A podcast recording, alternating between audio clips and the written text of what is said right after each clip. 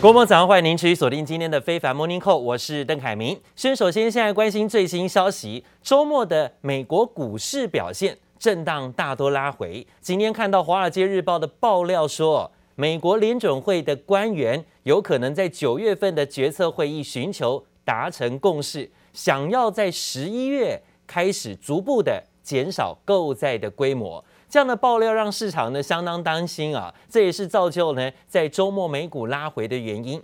报道说啊，多位的联准会官员在最近的访谈公开声明一致指出，会在今年内展开减少购债。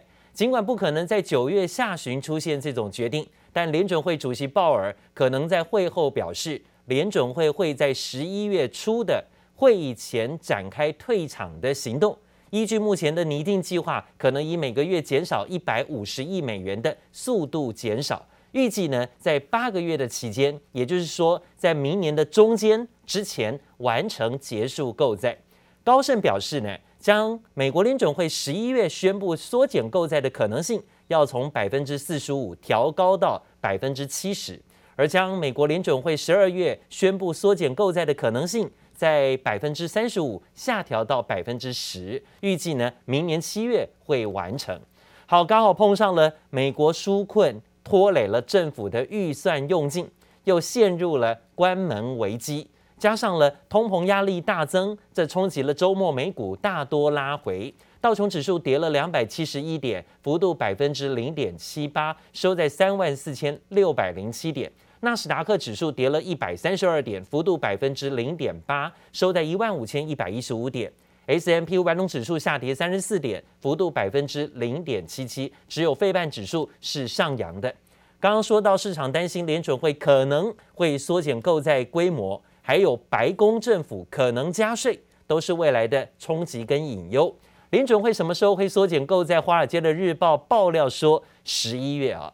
而市场对于美股可能出现的修正预测正在加增现在的预测压力。虽然大型指数像 S M P 五百、纳斯达克指数都没有出现啊大幅度回档修正，但是中小型个股已经出现了一些动摇。S M P 五百种指数连续三十四天没有再出现百分之一以上的上涨表现了，这也是二十个月以来最长的一次记录。所以让市场担心呢，这显示着美股的警讯。市场担心涨不太动了。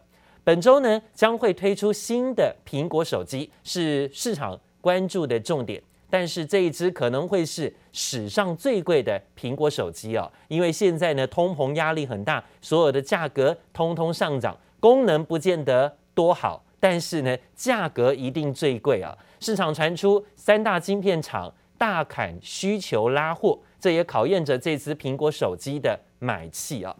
的确说到了，在电子业的部分，最近出现很多杂音，包括大尺寸的面板，还有包括呢所谓的笔电、手机终端运用产品，都有客户拉货力道放缓的迹象。先前市况超火热的驱动 IC、触控驱动整合 IC 跟电源管理 IC 三大晶片的拉货动能都松动。这也牵动着包含了像台股当中的联咏、敦泰、智新、茂达等等个股的后市表现。联咏强调呢，公司还是维持第三季的展望预测。敦泰则说，现阶段的整体情况是供过供需吃紧，但是对于市场杂音会紧盯最新的变化。那另外呢，也讲到说，手机晶片大厂高通今年则因为三星跟中芯半导体的晶圆代工产能不足。让联发科有机可乘，不仅抢下了不少高通市占率，也同步拿下了手机晶片全球出货的龙头宝座。随着中芯半导体在二零二二年优先会供货给大陆企业，而缩减给高通的产能，法人反而点名看好联发科在明年的出货市占率应该有机会蝉联龙头，业绩呢也渴望续创新高。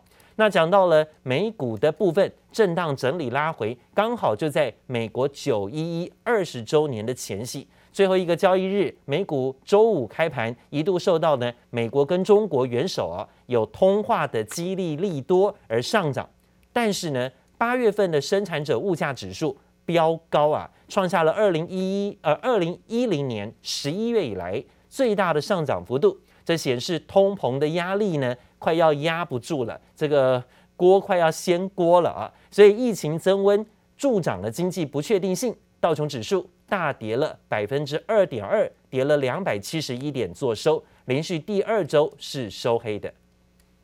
九一一恐攻事件满二十周年前夕，就在第二架飞机撞击纽约世贸中心双塔同样时间，上午九点零三分，纽约证交所在周五举行默哀和追思仪式，全场交易员神情肃穆。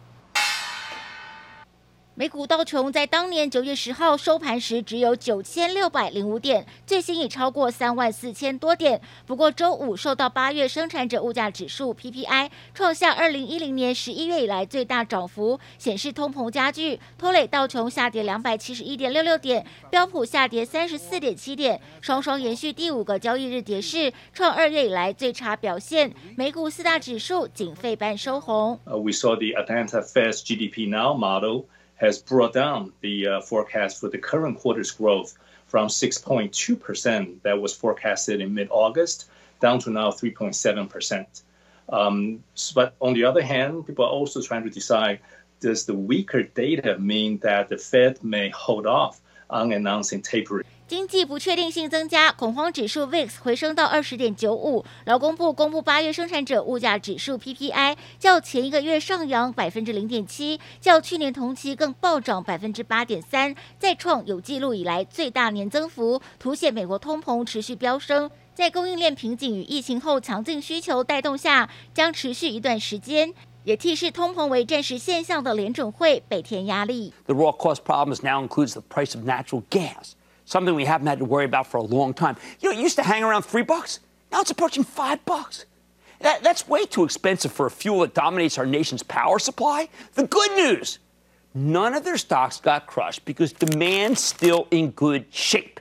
科技巨擘苹果反垄断诉讼失利，App Store 需允许第三方支付，股价跌幅达百分之三点三。科技女股神伍德旗下两只 ETF 分别减持十八万股特斯拉，相当一点三九亿美元，也拖累特斯拉股价周五下挫百分之二点五。记者黄心如、邓邦冠综合报道。为您插播一个最新消息，这是北韩官方媒体朝中社最新的报道说，北韩呢选择在周末。成功的试射了一场新型的远程巡弋飞弹呢，但是领导人金正恩并没有亲自的视察北韩这次的飞弹试射。报道说呢，北韩在经过了整整两年研发之后，才终于在周末试射新型的远程飞弹，而且落入的是北韩的领海。当局宣称呢，这是具有重大意义的战略武器，可以强力遏制敌对的势力军事演习，显然是冲着韩国。跟美国的军事演习而来啊。另外一方面呢，一直严防南韩文化入侵的北韩政府，竟也罕见的透过官方媒体评论南韩军事题材的连续剧，指出呢，彻底揭露啊地狱般的南朝鲜军旅的生活。在这里呢，罕见评论相关的韩国流行文化，避免呢侵入到北韩的市场当中。美国跟中国的关系呢，虽然说僵持不下，但是美国总统拜登上个礼拜亲自打电话给中国国家主席习近平，这是中美领导人在农历年过后再度的第二次亲自通话，全球关注。那拜习两个人呢，九十分钟的谈话，谈到了中美关系、经济复苏、气候合作等等的议题，也试出进一步要推动两国关系重回正轨的善意啊。市场呢对此都是正向回应。上周五的亚洲股市大多全面走高，甚至连美国股市都演了半场好戏。那这一次呢，通话是在测试由拜登跟习近平直接的互动，看看能不能够打破之前呢都各自派出鹰派的官员呢，在阵前呢是各不相让的僵局。现在呢是领导人亲自双方通话。看能不能够见面三分情了哈，可以多拿到一点好处。为了往后双方在可以合作的领域要来携手铺路。而讲到了美国，刚好这个周末是九一一攻击事件满二十周年的日子。当时的画面大家应该记忆犹新哦。当时呢很可怕的有四架被劫持的民航飞机撞向了象征美国经济、政治、军事实力的双子星大厦，甚至是五角大厦。造成了将近快要三千人的丧生。这也是史上美国本土遭遇到最大的恐怖攻击事件。这场恐攻改变了美国，也改变了世界。二十年过去，在这两天呢，看到美国各界都举行了纪念活动。钟声响起，全场低头默哀。这天是美国九一一攻击事件二十周年。美国总统拜登夫妇以及前美国总统欧巴马夫妇、克林顿夫妇都出席在纽约世贸大楼原址举行的悼念仪式，现场气氛庄严肃穆。美东时间九月十一号上午八点四十六分，正是当年飞机撞上纽约世贸双子星大楼的时刻。It, kind of change our life completely. You know, only New Yorkers could understand what happened that day. No one else. There could be all these people that really don't know what happened that day. My cousin lost his wife. A lot of friends lost a lot of friends. You know, so it's sad. 二零零一年的九月十一日是美国人最不堪回首的一天。激进分子挟持四架美国民航机，其中两架飞机撞进纽约世贸大楼的南栋和北栋，一架撞上美国国防部五角大厦，还有一架坠毁在美国宾州的田野中。据推测，原本可能打算冲向美国国会或白宫。